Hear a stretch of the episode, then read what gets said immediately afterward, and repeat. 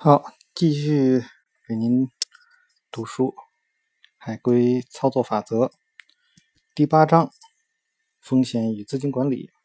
破产风险是最需要警惕的风险。如果你对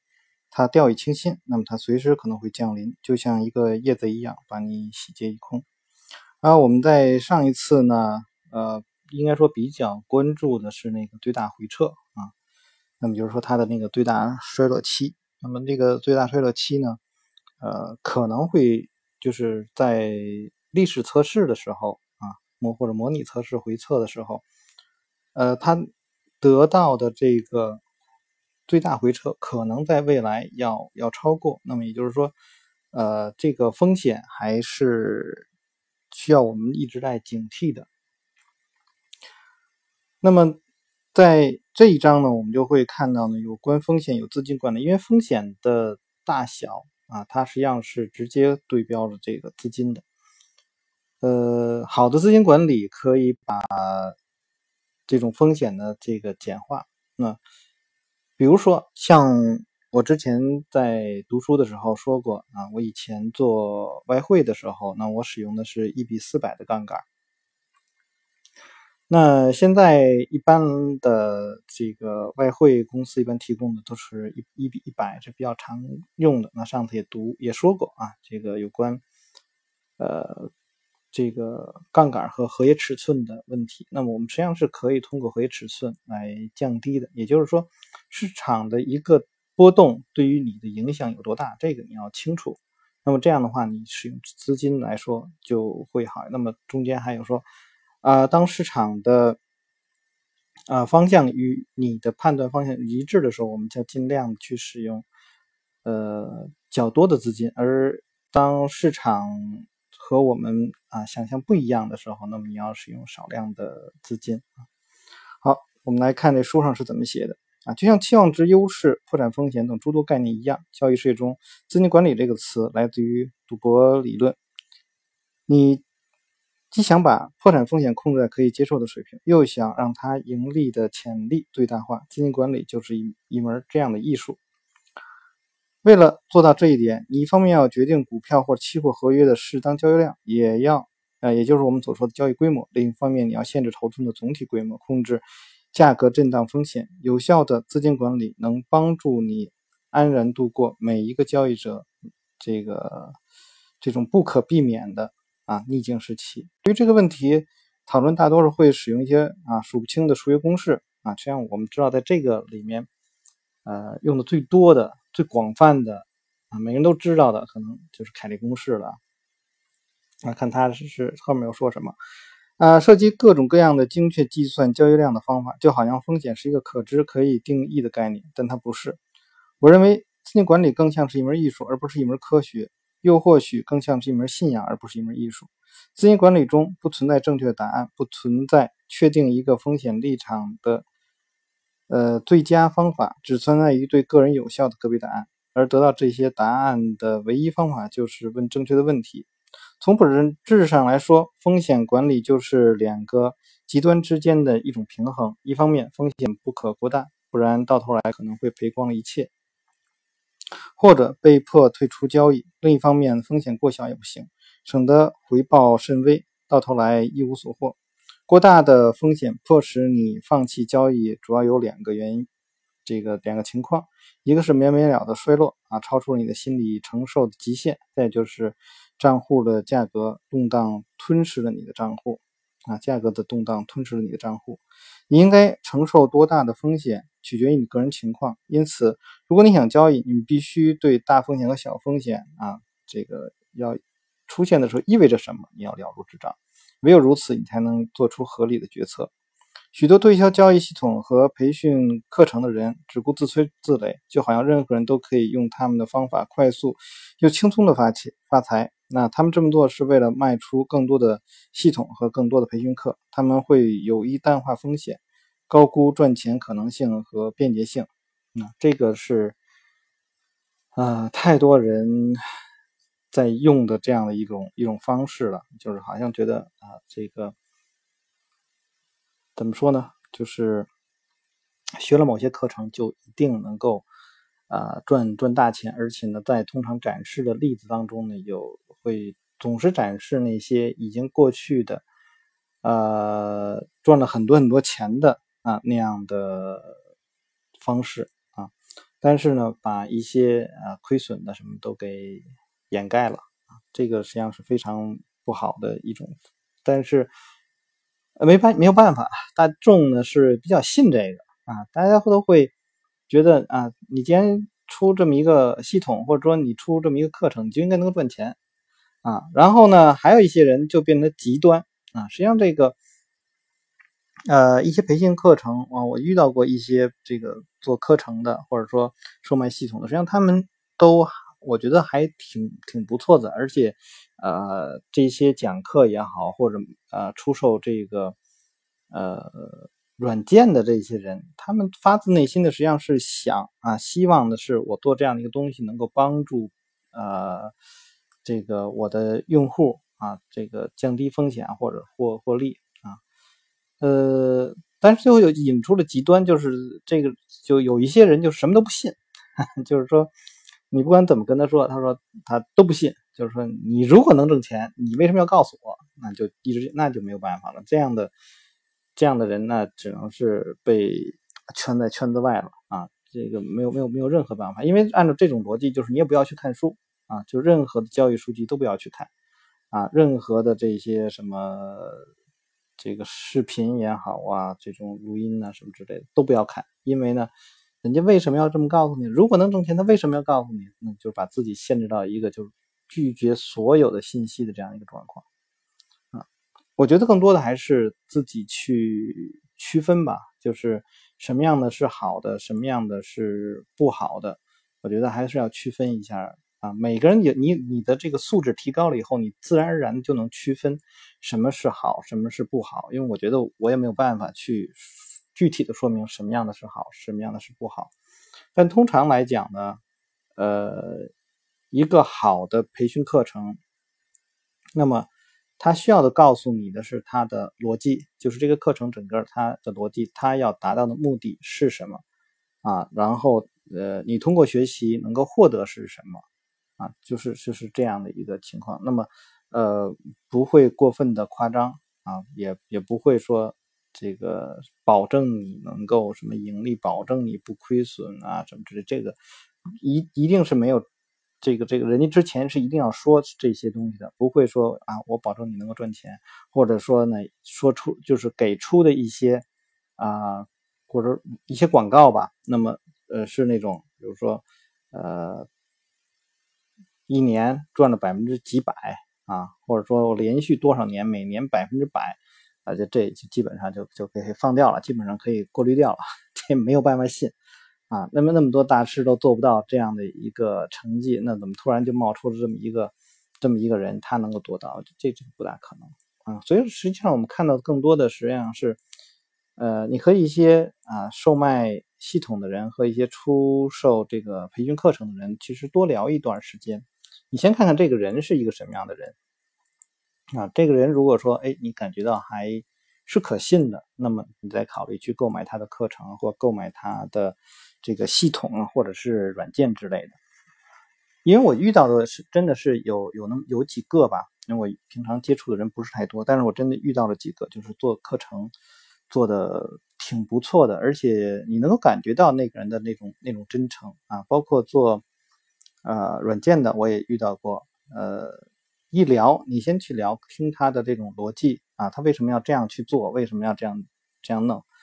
你一听到了之后，哦，你知道他要干什么？他所做的这个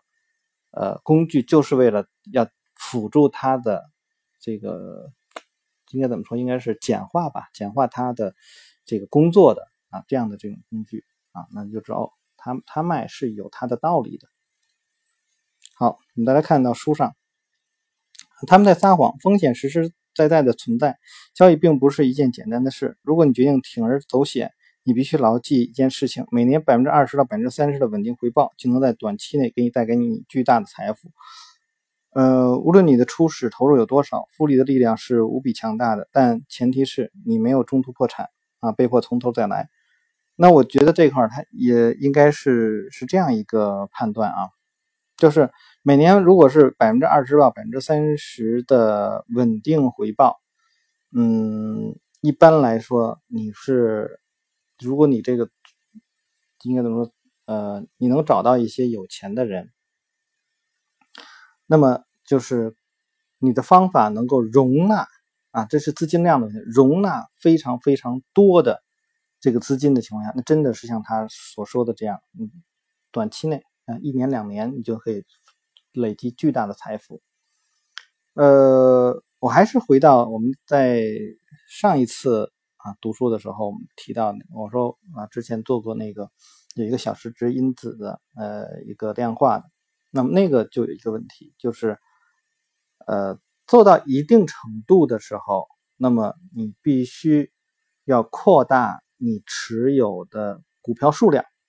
否则的话，你的资金量。在呃很少数的股票当中呢是不能满足的啊，就是你进去然后就扰乱市场了啊。那我之前看到有一些人做那个回测的时候呢，比如说他就买了三只股票或者买了五只股票，然后呃十年可能是四百倍吧，好像是这样的。那显然你一查就能查得出来，它这个是有问题。有人可能光是给你做出了一条漂亮的回测曲线啊，但是呢，里面还有很多这样或那样的问题。他就是显然这是没有做过交易的人啊，但是对这个做量化可能会懂一点一些小的这细微的地方呢，呃，他是不注意的啊。但是你如果你知道就知道啊，他这个策略根本就跑不起来啊，也就是说他十什么所谓十年四百倍是根本达不到的啊，就不可能做到。一一旦你到了这个你的资金上到一定的规模以后，那马上就不一样了。所以通常我们在去做测试的时候，还会考虑到的是说，比如说开始的时候啊，我可能测试用一个十万块钱的账户来测试，那么可能用两三只股票啊，然后呢就可能会增加啊，逐步增加。比如说你到了呃测试到到了一定的时候，比如到了一百万了啊，好了，我可能增加到五六只股票，好到一千万，我可能增加到这个十来只股票。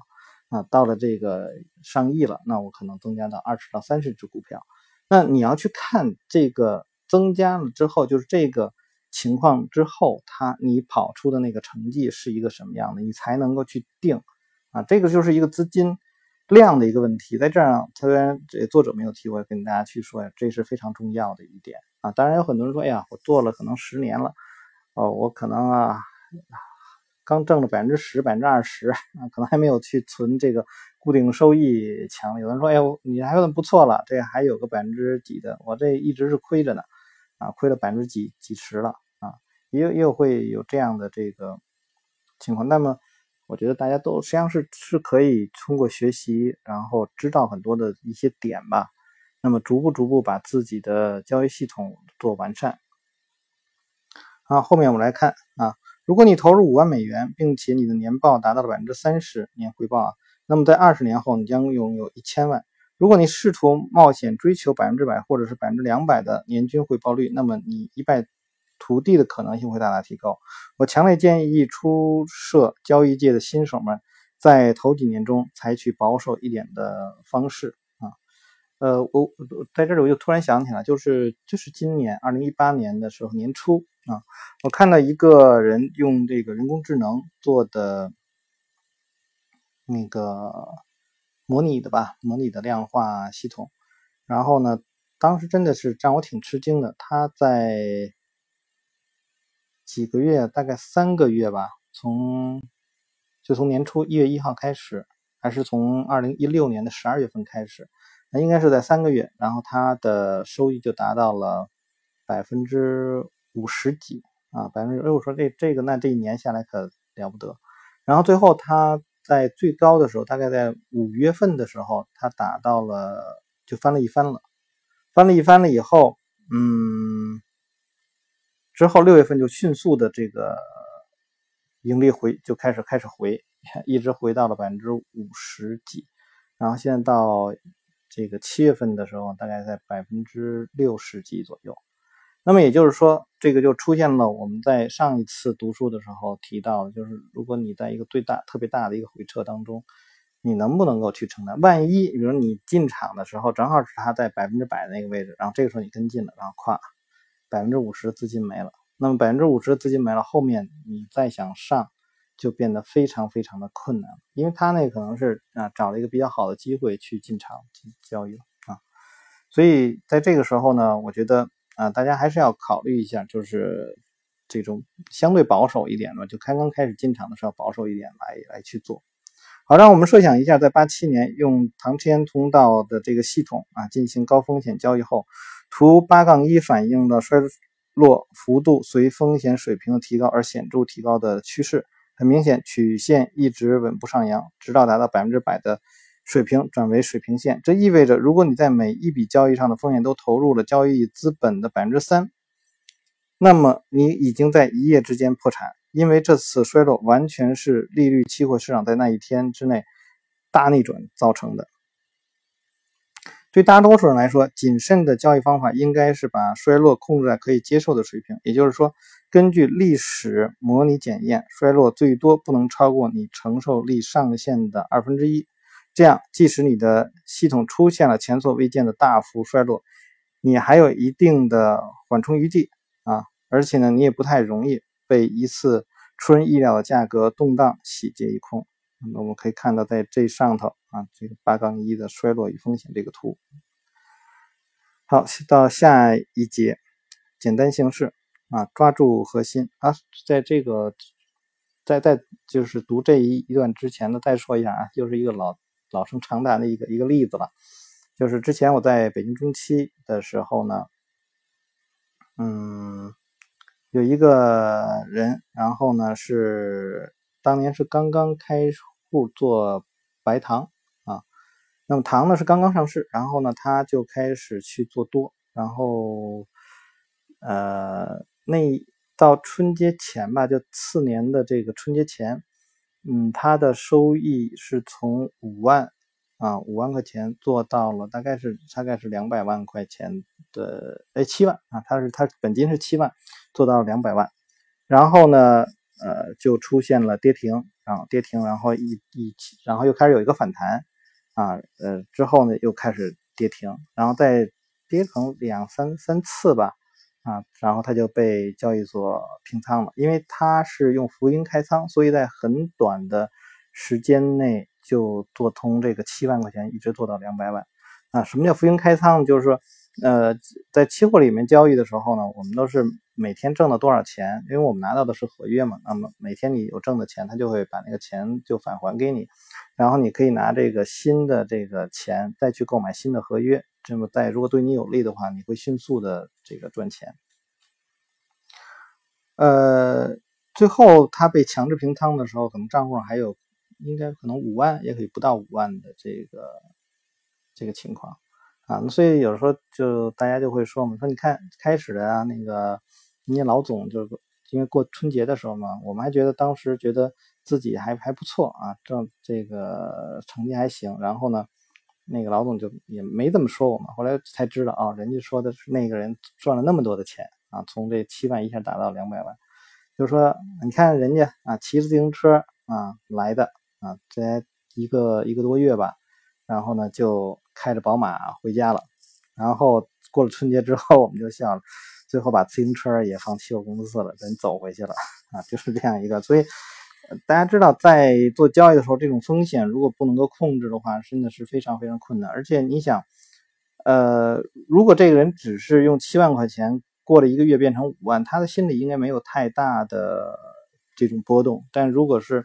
他从七万打到两百多万，然后再变成五万，那个心理反差实际上是非常大。那个我觉得啊，一般的人来说是比较难以承受的啊。这个纸上的富贵就就是一下就就过去了。所以这个这些东西其实每年都会有啊，各个市场都会出现这样的人。呃，谁能够坚持到最后，那是这个活得最长，在这个市场当中活最长，那么才是真的是有本事的。所以通常我们也不太注意重说一个人啊，这个在一个很短的时间内，然后赚到很多很多很多钱啊，最后还是要看啊，还是看。然后呃，实际上是交易应该是综合的，方方面面的东西你都要做到位啊。这个做到位实际上是很困难的一件事情啊，不是说。很简单就能做，我觉得像这个书的作者来讲，他一定是这样，就是我们看到他的讲的他自己来说，他是就是本身他就是那种类似于程序员那样的人，所以他对很多的事情的那种看法和我们平常的人看的时候是不太一样的。他更注重一些逻辑，更注重的是那种呃统计出来的那种结果能够他给他带来的那种信心啊，所以他能够坚持做下去，就是很多地方他会就会做到位。但我们个人来讲，这种主观的交易人来讲，如果开始没有经过这样的训练的话，是非常困难能够做到这样，所以他就很快的上手了。我们可以看到，海龟实际上，呃，后面还有有很多人实际上做的也不怎么样啊。好，来看下一节，简单形式抓住核心。许多人把资金管理捧入神明，以为它能够治愈世界呃交易世界中的所有病痛。还有一些人发明深奥的公式，写了一本本有关资金管理的书。但资金管理不该这么复杂，正确的资金管理其实非常简单。对一个特定大小的账户来说，你可以在每一个期货市场中安全的买入特定数量的合约。对某些市场和某些较小的这个账户来说，这个数量可能是零。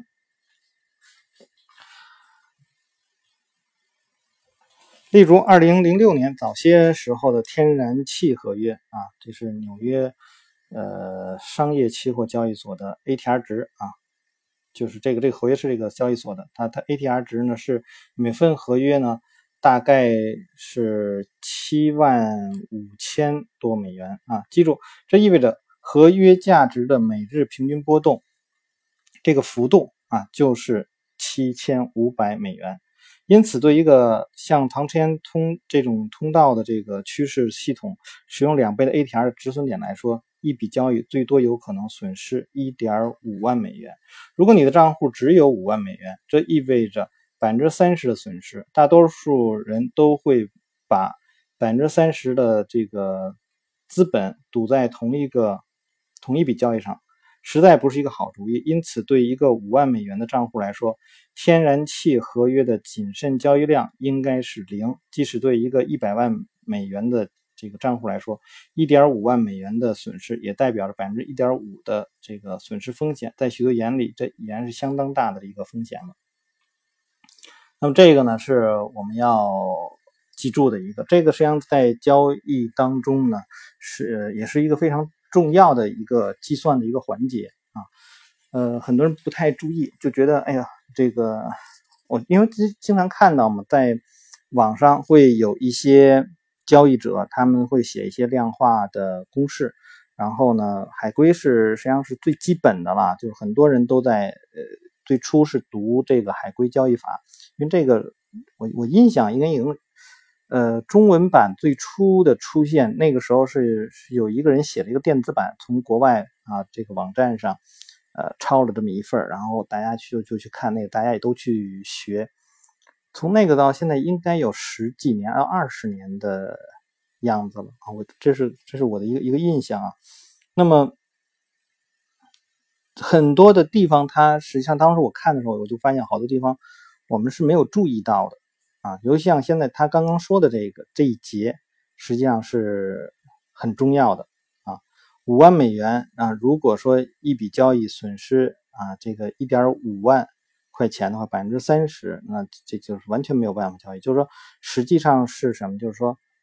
呃，风险过于过大了。就像好多这个散户来说，呃，大家都知道，呃，做股票来说，呃，中国市场最牛的一只股票啊，咱们就说贵州茅台了。但是贵州茅台啊，六七百块钱一股啊，六七百块钱一股，那么你最起码你要使用的。是多少？你最起码得得七万块钱吧，啊，那么七万块钱对任何一个这个小户来说，你没有办法去承担。比如说你好了，我就就十万块钱，我就够买一手的。那么在这上面如果亏一个这个百分之二十啊，这个贵州茅台能会不会亏百分之二十？那很有可能。所以这样的话，对你的这个整个市值来说。亏百分之二十、百分之三十是非常可能的，所以这样的品种就对于一些小户来说就没有办法去去做啊，只能是一些相对来说一些大户啊。他们才能才能去做。所以所以有的时候啊，比如像别人问我说那个呃，一什么说你从来没有说过贵州茅台呀？我说没有办法去说，因为我们面我面向的人都还是一些散户，相对来说资金量都不是很大，我没有办法去说贵州茅台，因为说了大家也说哎太钱太高了，没有办法去买啊。大家也知道这种波动性对自己的这种影响还是还是很大的。对新手们来说，风险过大，也许是最常见的一个这个问题了啊，就是新手们往往呢太过激进啊，以至于寥寥几次呢就连续亏损就能让他们赔个精光。所以，我们看这里面又说到寥寥几次，很多人是很激进的。所以在我们反的去想，新手们太过激进，那么老手呢？那就不应该太激进，不应该太激进，就不会连就寥寥几次就亏亏光。那么你得到的是什么呢？得到的是老手会有耐心去等啊。我们实际上这个概念我以前没有太注意啊，你后来是逐步逐步的是注意到这样一个，就是老手们是等机会，新手们是抓机会。就你给他，比如说呃最简单的一个今天的 K 线啊的高点。然后呢，超过了前一根 K 线的这个高点，那么你就去多多啊，比如说是这样一个，那么他天天去看啊，日线上有没有啊？日线上没有，我看小时图，小时图有没有？小时图没有，我看这个这半小时十五分钟啊，只要有我夸我就进去了，他不管其他的了。老手是等，等待哎。在什么时候？那老师可能还要去看，哎，周线上是一个什么样情况？然后在周线上的时候，我可能会考虑周线上的这个突破和日线上突破同时出现的时候，我来去做。就这你必须要等，而不是说他去找机会，往往下去找。因为你越到分钟图当中，你越有可能找到机会。但是如果你是想等在月线图里、等在周线图上的话，你必须是等待那个机会，因为它总也到不了。所以这个时候就看你有没有耐心啊。比如说我们说。呃，市场当中比较强的一些股票，那么他们会在某一个时刻超过二百五十天的最高价啊，那么超过你就要去等，那么这个等呢，你还要剔除是不是连续超过？连续超过，我们可能只会考虑啊之前的，而不会考虑之后的。那么这个时候呢，就是要看有的股票天天就是涨啊，比如说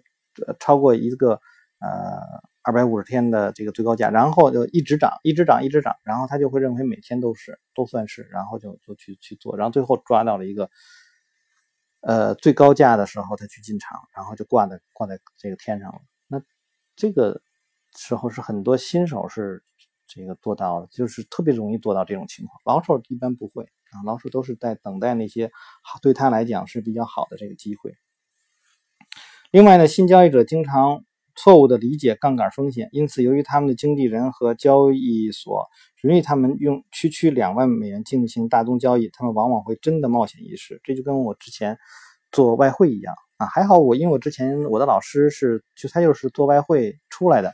所以他会告诉我们，你这个交易里面是有合呃杠杆和这个合约尺寸的，说你这个杠杆大没事儿，你把那个合约尺寸降的降低，你别用那个。呃，这个标准的合约尺寸就可以了啊。那我们都知道，很多这个以前开户做外汇的那些人，都是啊，这个经纪人都是让宣给我们宣传的都是，你杠杆越高越好，杠杆越高越好，因为你可以用很少的钱，你就可以，你你想想，那也许那一个跳动啊，你就翻一番啊，就恨不得是是这样的一个情况。那他从来不会去说。那个跳动，如果你做反了，那你就一下就没有了啊！所以大家在做的时候，风险啊、利润和风险，就还像我之前说的那个斐讯的 路由器一样，千万别最终你是花了一百多万啊买了一个路由器回来。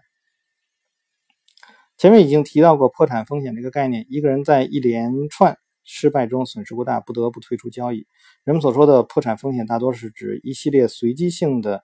结果中的破产风险，而这些随机结果产生于概率理论啊为基础的高度简化的公式。大多数人都会从风险角度考虑问题，认为破产是坏时机中的一连串损失导致的。但我认为这通常不是交易者破产的原因。交易者被随机性的不利变化打垮的事并不常见，更有可能的是他们自己犯下了严重的错误。我认为以下几点是他们的这个败因：没有计划啊，交易者就是凭直觉、传闻、猜测啊，还有对自身预测能力的自信啊，这就是这样的这个叫，这个太多了，这基本上我们周围都是这样的。风险过大，许多在其他地方表现很出色的交易者是因为承受了过大的风险而破产的。我所说的风。大风险可不止于谨慎水平大过这个百分之百哦，百分之五十或百分之百。我曾见过某些交易者的风险比我心目中的谨慎水平大五到十倍，即使对激进交易策略来说也是如此。还有呢，不切实际的期望。许多新交易者之所以承受过大的风险，是因为他们对自己的盈利能力和这个回报水平抱有不切实际的期望，这也是新手们相信自己仅凭某些基础数据就能开始交易的原因。他们相信自己足够聪明，可以在没受过多少培训的情况下，仅凭那一点信息就击败市场。这个太多了。我们经常会看到一些交易者啊，比如说我会开一些这个培训课程，他他说：“哎呀，你的课程稍微有点贵，等我赚钱了，等我赚钱了，我来参加你的课程啊。”我总说呢，拉倒，这个你你你是不会来的。我说为为什么呢？是，呃，如果你能够赚到钱，你在市场你没有经过培训，你就能够赚到钱，然后你还找我干嘛？没有没有任何意义。你花花这个钱在我身上干嘛？没有任何意义啊。好，那呃，如果你再过段时间，你会亏的更多。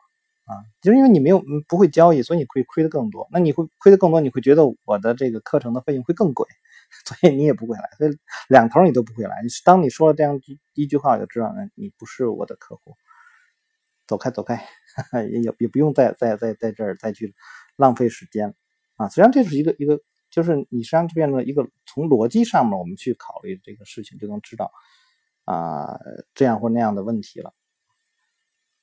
当我在高中开始接触期货交易系统的时候，我注意到一个非常奇怪的事情：我们的顾客当中有很多是医生，尤其是牙医。那时我以为医生们喜欢期货交易是因为他们的收入很高，有资本在期货市场中冒险。现在回想起来，我才明白只是部分原因。现在我相信，之所以有那么多的医生被吸引到期货世这个世界中，真的原因在于他们对自己的智力能力充满信心，认为自己完全可以。把本行业中的成功转化为另一个行业的成功，在这一点上，他们也许过于自信了。呃，实际上还有一点啊，就是我们想一个医生，那通常在医学院去学啊，我印象他们应该是八年，他们才能毕业。呃，在在国外来说呢，就是医生如果想自己开诊所的话，他还要在这个公立医院要要干一段时间。啊，然后有的时候，有的地方可能还是这个，呃，就是你定期你要回到公立医院去去工作一段时间啊，就不管不不仅仅是你要之前要积累一段时间，而且后面你还要定期回去一趟。那么我们把这些东西都算下来，当一个医生能够独立的去做啊一一些事情，比如开这个呃私人诊所的话，那么他起码得有可能得十几年，从他开始入门。去学医，然后开始可能有十几年的时间才可能达到这样的一个这个情况。但是我们去想，这些医生，呃，他没有经过任何的训练啊，你又没有经？他就从来没有想过，他能到医生的这个就独立开私人诊所的这样的一个水平，对应的他在期货交易就不光是期货了，股票或者期货交易上，他付出了多少？付出了多少时间？和精力，然后他就敢进到这个市场，通常非常非常少啊！我最我以前经常会说，一我们实际上每一个人在进到股票或者是期货交易的这个行当来说呢，实际上每个人都是在某某个行业里面，你一定是是属于是精英，因为否则的话你没有那么多钱。那你在某些行业里面，你成为精英，那你要去想想，你如何在那个行业成为的精英？你花了多少时间成为的精英？啊，我们通常说你在那个里面，你最起码吧，就是大部分的人，呃，我们如果开始算的话，你应该是从啊工开始工作啊，有的呢可能是要连上算上上大学的那段时间啊，因为有的人的。这个工作是跟他的大学啊所受到的那个教育是相关的，所以你再去算上那个时间，所以这样的话，你做交易来说是从零啊，就是什么都没有啊，你重新开始去做，而且交易又是门槛那么低，任何门槛低的行业，那么它的这个竞争就是就是非常非常大的，你能够做到一个成功的。在这个低门槛当中，作为一个哎所说的成功的交易者，或者说成功的人士，你所付出的实际上比别人多的多得多啊。好，我们再来看一个医生，当然非常聪明啊。想当医生，他需要进一所好大学哦，跟我说的一样啊。通过各种各样的考试获得优异的成绩，而且只要你从医学院毕业，你你就获得了很多人梦寐以求但却没有几个人能获得的成就。对这样一个非常聪明而且初出茅庐就大获成功的人士来说，相信自己在交易界也会同样成功是件非常自然的事儿。许多医生希望自己立刻就成为优秀的交易者，交易看起来非常简单，他们相信对他们来说不算难事儿。但我发现很多人并不如意，因为他们抱有不切实际的期望。在大学领域的成功，并不代表交易事业中也能出类拔萃。他们并不相信，尽管他们。呃，尽管交易确实简单，呃，但交易并不容易。你可以花费很多的时间和很长的学习过程去认识到交易有多么简单。但是，大多数交易者不知道经历多少失败才能认识到简单形式抓住核心有多么难。想想海龟们的例子，我们学到了同样的方法，而且在短短两个星期之内就学到了。但有些海龟连一分钱都没有赚到。我们的环境有利于做出正确的决策。因此，我们都可以听到其他海龟的电话指令，但仍有一些海龟没有遵守我们所学到的系统。生存第一法则：交易的首要目标应该是生存啊，就是活着嘛。时间站在你这边，一个期望值为正的系统或方法早晚会给你带来财富，有时候是你做梦也想不到的巨大财富。但这一切有一个前提条件：你必须留在游戏场中。对交易者们来说，呃，死亡有两种。形式一种是痛苦的慢性死亡，足以让交易者们痛苦而沮丧中放弃交易；另一种是戏剧性的快速死亡，我们称为崩溃。大多数新手都会高估自己的承受痛苦的能力，他们自以为啊能承受百分之三十或百分之四十，甚至百分之七十或百分之五十的回落。呃，其实他们不能，这对他们的交易有极端不利的影响，因为通常会导致他们彻底放弃交易，或是在。遭受了衰落期中重大损失之后，慌忙改变策略，而这恰恰是最不应该改变策略的时候。未来的不确定性就是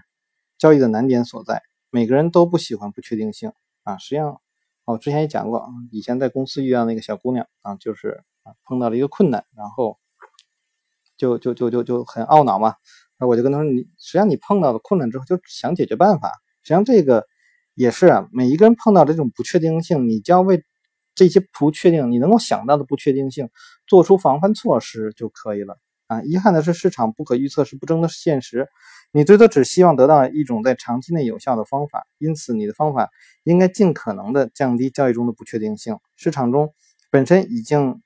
就不确定了啊，这种不确定已经够多的，再用蹩脚的资金管理去平添一份不确定性，岂不是很荒唐？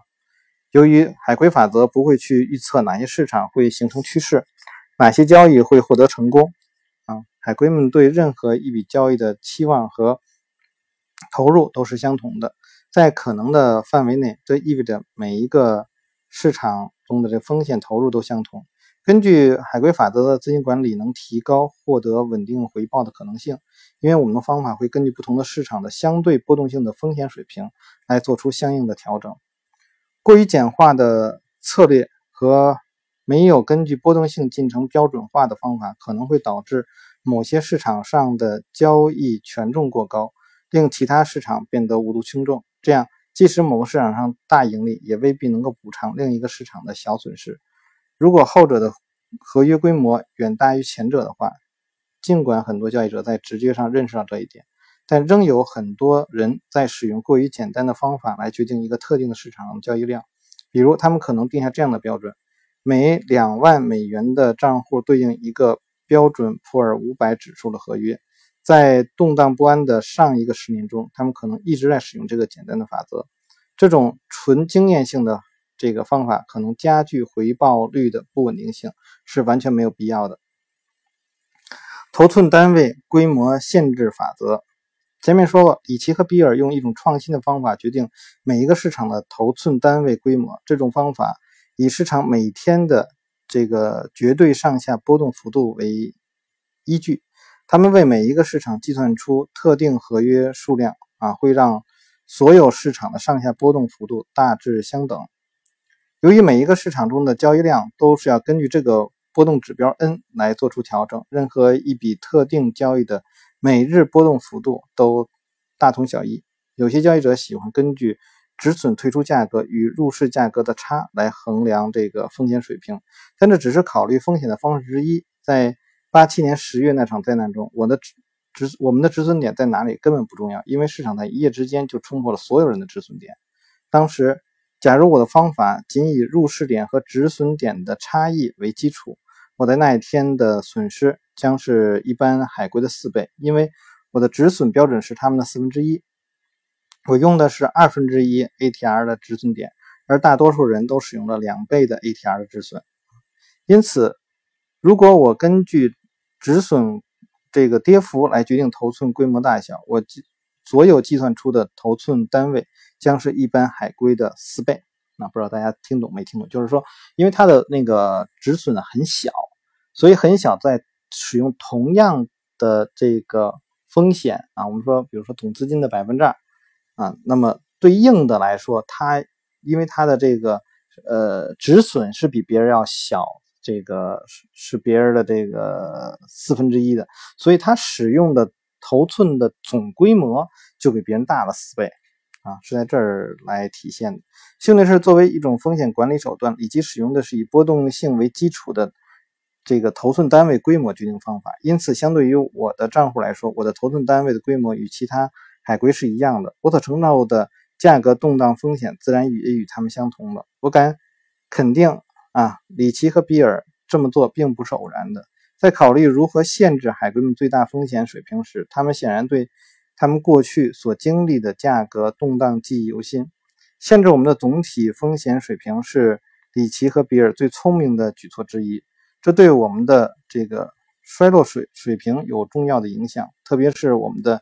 价格动荡风险。正如前面所说，我们把头寸分成一个个小块，也就是我们所说的头寸单位。每一个头寸单位的合约数量是根据这样的标准来做的，要让一 ATR 的这个价格变动正好等于我们账户规模的百分之一。这个实际上前面也都说了，这是非常非常重要的一点啊。对于一个一百万的账户来说，百分之一是一万美元啊，因此我们会算出一个市场中所代表每份合约有一 ATR 变动幅度的美元金额，然后用一万美元除以这个金额，得出。每一百万美元的交易资本所对应的合约数量，我们把这些数字称为头寸单位规模。如果一个市场的波动性较强，那么合约规模较大，它的头寸单位会小于啊，或者更小于，或或更为稳定的市场。无疑，里奇和比尔已经注意到了，任何稍有经验的交易者都明白一个事实：有很多市场是高度相关的，而且当一个大趋势结束啊，坏日子随之而来。似乎所有的事情都开始与你作对，在大趋势瓦解之后的动荡期中，即使是通常看起来不太相关的市场，也开始相互影响了。再回忆一下八七年十月那次大动荡，那一天几乎我们所有参与每一个市场都爆发了不利于我们的巨变。正是为了应对这类局面，里奇和比尔啊早已对我们的交易量施加了一些限制。第一。我们在每一个市场中最多投入四个头寸单位，啊，每一个市场四个头寸单位，这个是要记住的啊。第二，高度相关多个市场中，我们的多头或者是空头单位都不能超过六个。第三，我们在任何一个方向上的总量不得超过十个，啊，十个这个头寸啊，也就是说最多十个空头或十个多头啊，就是单一单一方向上不能超过。呃，那这样的话，股票来说，我们也就就是这么多了。那么十个是，因为 EATR 啊，就代表了是百分之一。那么你要去计算，那么就是这里面就就就能算出是百分之十来啊。但对没有相关性的市场来说，这个限制可以放宽到十二个。那一天，这些限制也许为里奇挽回了超过一亿美元的损失。我们没有这么做，我们的损失会是一个天文数字啊！如果我没这么做的话，呃，我经常看到某些人声称啊，他们已经对海龟系统做过历史检验，发现这些方法表现不佳，或者根本赚不到钱。他们会大言不惭地说：“我们已经试过了每一条法则，除了头寸单位规模的限制。问题是，头寸规模限制是一个不可或缺的部分。”实际上，这个海龟它是一个全套的，你你差一点都不行。因为有一次，呃，应该说今天吧，就是二零呃一八年的七月十二号的上午啊，我的一个朋友还在跟我说海龟，然后呢，特意给我放了一个巨宽公司的一个人做的那个，就是他们属于入门的入门课程吧，算是，就说一个教教学的这个什么。然后呢，给了一个，就上面写了有关海龟交易的。那我一看，那就是就是完全是错的，就是交易里面有那那，就是说从大体上来讲，它是海龟的东西，海龟的一个框架，但是里面就都是错的啊。所以我们在学的时候，我觉得呃多看书会有好处啊，这就是为什么我要去读书啊。我说为什么能看出错的来啊，就是因为你知道。有人家给你怎么这么讲的？而且像比如这种啊计算头寸的方法，我我最初不是看海龟来获得的，最初看的是这个亚历山大埃德那个 Trading for Living，就是就是那个以交易为生那本书。那最早的时候，那应该是呃九九九年吧，还是两两千年的时候吧？啊，我具体的忘了啊。那个时候我买的是台湾版的，那个时候叫做《操作生涯不是梦》。那国内还没有，国内是过了好多年以后才有的啊。那那是我第一次接触的。哎，我说这里面这个百分之二，哎呀，我觉得真的是太好了，就是把好多东西能够能够给我打通了，就是我怎么使用资金啊什么之类的。呃，再后来应该是在两千零三年左右吧，还是两千零四年、两千零五年，我忘了啊，大概是在那个时候。然后我看到那个戴尔·古比啊，他写的那个。股票交易吧，好像是是是是那本还是不是不是名字应该叫《趋势交易大师》。那么在那本书里面也提到了这个百分之二的这个概念，而且这个百分之他还去做了一下这个比较。那么就是说，如果你使用一个百分之二，你你连续亏能亏多少次才能把你所有资金都亏光？你百分之三是多少次？百分之五是多少次？百分之十是多少次？他给你做了一个统计。我印象好像是百分之二的话，你要连续亏损一百。一百三十几次，那么你的资金是 over，了所以这个就能给我们一些概念，就是说我为什么要坚持再去使用这个。那么后来我再去看啊，一些基金交易者他们的这个风险很多做的不错，他们都把这个最大风险不是控制在百分之二，就是一次交易的，这不是控制在百分之，他们控制在百分之一啊，有的可能还会更低一些。这个实际上是。呃，对于很多的交易者，应该啊，大家应该去注意的这样的一个问题。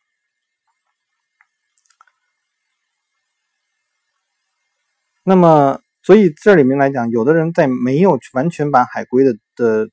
这个方法看全了之后，那么去说他们的方法是有问题的，是这是不对的。因为我觉得，呃，你想从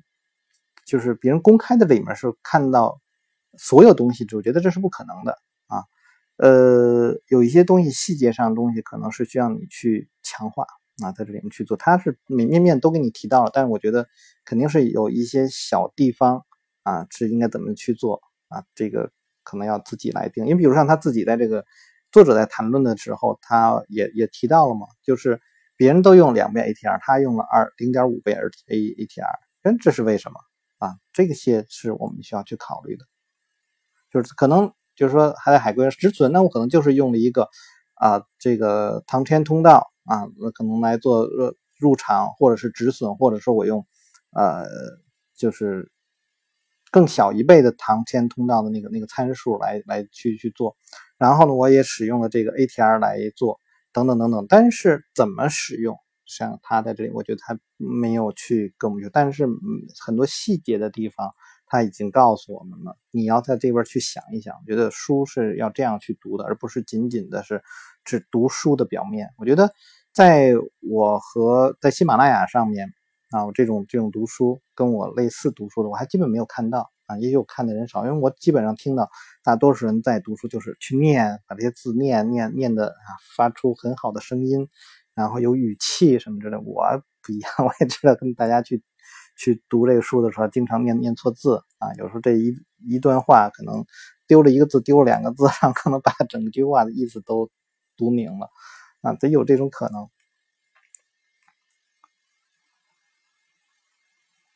那么头寸这块是非常重要的啊，因为它是这个滤除滞后市场的一种机制。利率期货是一个很好的例子，海归们涉及四种不同的利率期货市场：欧洲美元。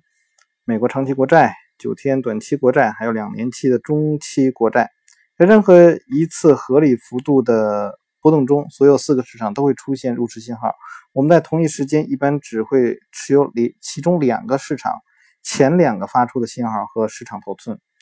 那么外汇期货市场一般也是如此。我们这个交易法国法郎、英国法郎、德国马克啊、瑞士法郎、加拿大元和日本日元。但是我们同一时间一般只持有其中两三个市场的头寸，这样头寸单位限这个规模限制，帮助我们避开了许多赔钱的交易。在最迟发出信号的这个市场上，趋势往往不会延续太久，我们更有可能以亏损收出场。那就是说，你这个趋势，因为他他们不去做啊判断的啊，所以在最后那个总是总是亏损的这样一个情况啊。那么风险衡量法则，要判断一个系统的风险特征或持有一个头寸的内在风险，最佳方法之一就是回顾过去三十到五十年内曾经出现过严重价格动荡。呃，只要你回忆一下这些灾难性的时时期啊，参考一下某些类型的头寸可能遭受的损失，你就可能判断出有多大的风险可能造出百分之五十的。衰落或者是彻底破产，借用电脑模拟软件，你可以很轻松的看出你在那些这个灾难期内会持有什么样的头寸，这些头寸会遭遇什么样的衰落。请在现在，请设想一下，如果有一些更为可怕的事情发生会怎样？考虑这样的事情可能令人不快，但他们毕竟是有可能发生的。你应该做好准备。如果基地组织没有袭击啊世贸中心，而是在曼哈顿的其他地方。引爆了一颗核弹，你的头寸会怎样？如果同样的大灾难发生在东京、啊伦敦或法兰克福，又会怎样？